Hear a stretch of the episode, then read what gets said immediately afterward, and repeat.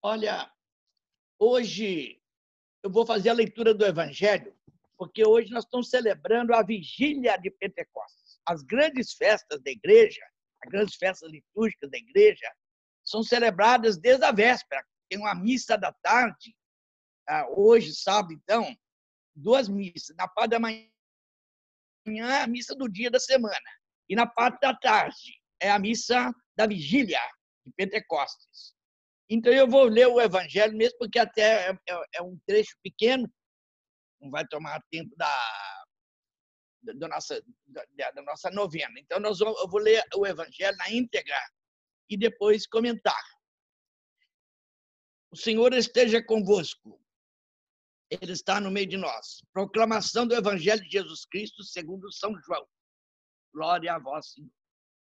No último dia da festa, o dia mais solene, Jesus em pé proclamou em, alto, em voz alta: Se alguém tem sede, venha a mim e beba. Aquele que crê em mim, conforme diz a Escritura, rios de água viva jorrarão do seu interior. Jesus falava do Espírito que deviam receber os que tivessem fé nele, pois ainda não tinha sido dado o Espírito, porque Jesus ainda não tinha sido glorificado. Portanto, e essas palavras de Jesus foram feitas antes daquele momento solene de Pentecostes. Né? Mas ele prometeu que quem acreditasse nele, ele enviaria o Espírito Santo, aquela água viva que ele prometeu à samaritana. E logo ela se transformou numa grande apóstola, uma grande missionária. Também isso deve acontecer conosco, pelo batismo, pelos sacramentos que recebemos, nessas reflexões que fizemos sobre os sete dons, nós temos condições de, de ter essa força, a, a presença do Espírito Santo em nós. É essa água viva que ele prometeu. E quem bebe desta água se torna também uma fonte. Interessante. Nós bebemos essa água na fonte, que é o Espírito Santo, enviado por Jesus. Por sua vez, nós nos tornamos uma fonte para os outros, nos tornando, portanto, missionários e evangelizadores. É, é esse o sentido de, dessa passagem do Evangelho. E continuando esse comentário do Evangelho, é o caso depois da gente ter terminado, está hoje encerrando a novena do Divino Espírito Santo. E durante essa novena, durante sete dias, nós refletimos e nos aprofundamos no conhecimento dos dons, dos sete dons do Espírito Santo. É o caso, então, da gente encerrar essa novena do Espírito Santo fazendo uma pergunta a nós mesmos.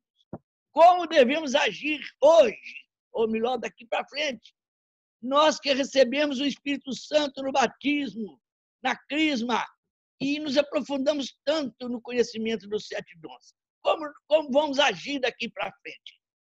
Que efeito terá para nós esta novena e essas reflexões e os, os sacramentos que recebemos? Devemos testemunhar de forma efetiva e coerente a proposta libertadora que Cristo deixou com a celebração de Pentecostes, que já, tá, estamos começando a celebrar com essa vigília, encerra-se o tempo pascal. O Espírito Santo leva à, perfe... leva à perfeição a obra realizada por Jesus, difundindo sobre todos a vida nova do ressuscitado. Deus se doa ao ser humano, vindo habitar não apenas no meio do seu povo, mas no coração das pessoas, no coração de cada um de nós.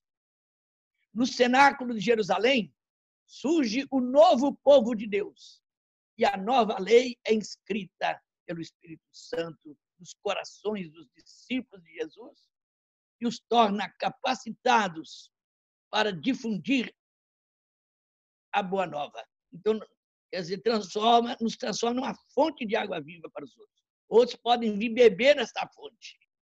É isso que nos lembra aquele símbolo das línguas de fogo que pairaram sobre a cabeça de cada um dos apóstolos, ou aquela expressão que Cristo usou, que está nesse evangelho de hoje. É, eu vos darei uma água viva quem beber dessa água e acreditar em mim se tornará também uma fonte de água para os outros. Em Pentecostes nasce, portanto, a comunidade das testemunhas do Senhor Jesus Cristo, do Senhor ressuscitado.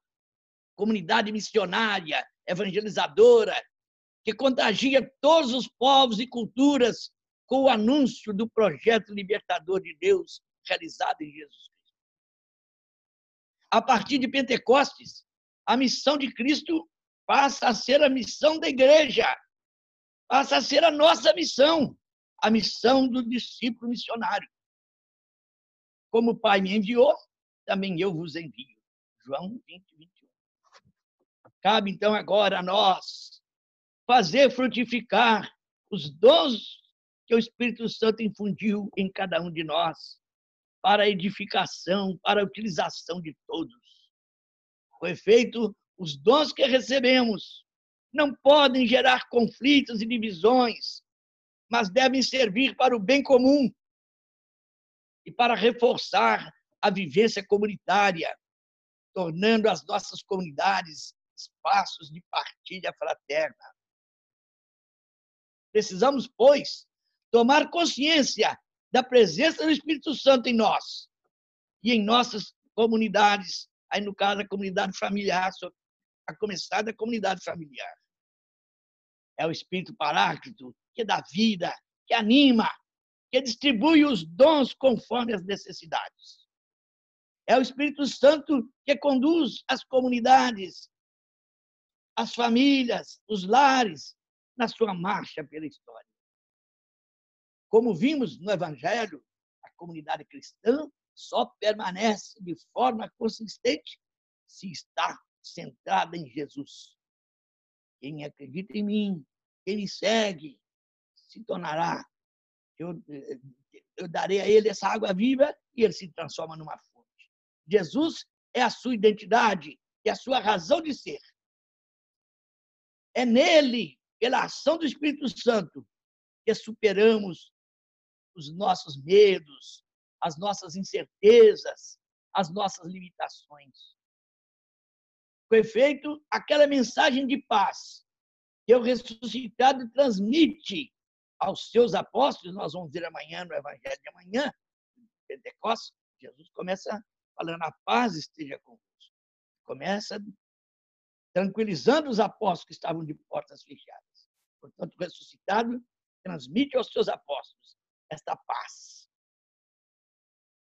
É, é, portanto, paz que o ressuscitado transmite aos seus discípulos é não só essa paz, não é só um dom messiânico, mas também, no contexto do Evangelho, é a transmissão da serenidade.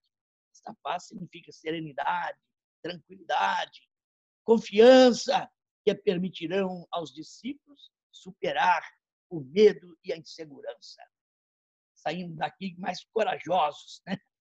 Que, e toda essa novena que estamos hoje encerrando, todas as reflexões que fizemos do sete dons, possam trazer para nós essa segurança, para que não tenhamos mais medo, não, não sejamos mais inseguros, confiantes de que em cada momento o Espírito Santo estará nos iluminando.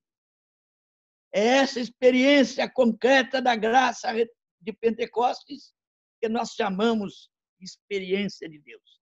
Podemos, então, dizer que nesses, nesses nove dias da novena do Divino Espírito Santo, nós fizemos uma experiência de Deus. É Cristo ressuscitado agindo em nós através da graça sacramental, através da graça do Espírito Santo, através dos seus sete dons. Então, sim, podemos dizer com o apóstolo São Paulo. Já não sou eu quem vive, é Cristo que vive em mim. Já não sou eu quem age, é Cristo que age em mim. E agora eu vou ler, vou fazer a leitura da oração desta da missa, da liturgia da vigília. Oremos.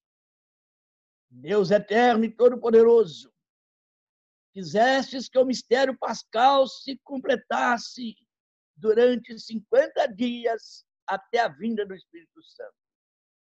Fazei que todas as nações dispersas pela terra, na diversidade de suas línguas, se unam no louvor do vosso nome.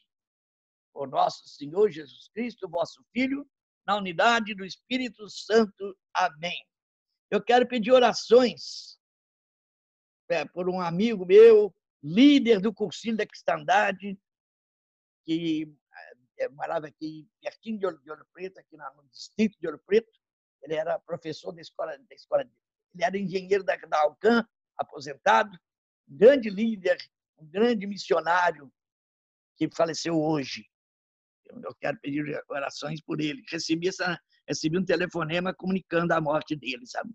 Em todos os concílios, ele deu belíssimas palestras, não perdia nada de, dos encontros de concílio. Era um homem humilde, simples e muito competente. Ele era engenheiro conceituado na, na antiga alumínio canadense aí de Saramenha. Doutor Antônio Rafael, o nome dele, Antônio Rafael. Por intercessão de Nossa Senhora, a cheia de graça, a cheia do Espírito Santo, a bênção de Deus Todo-Poderoso, Pai, Filho e Espírito Santo, desça sobre vós, vossos familiares e permaneça para sempre. Amém. Amém.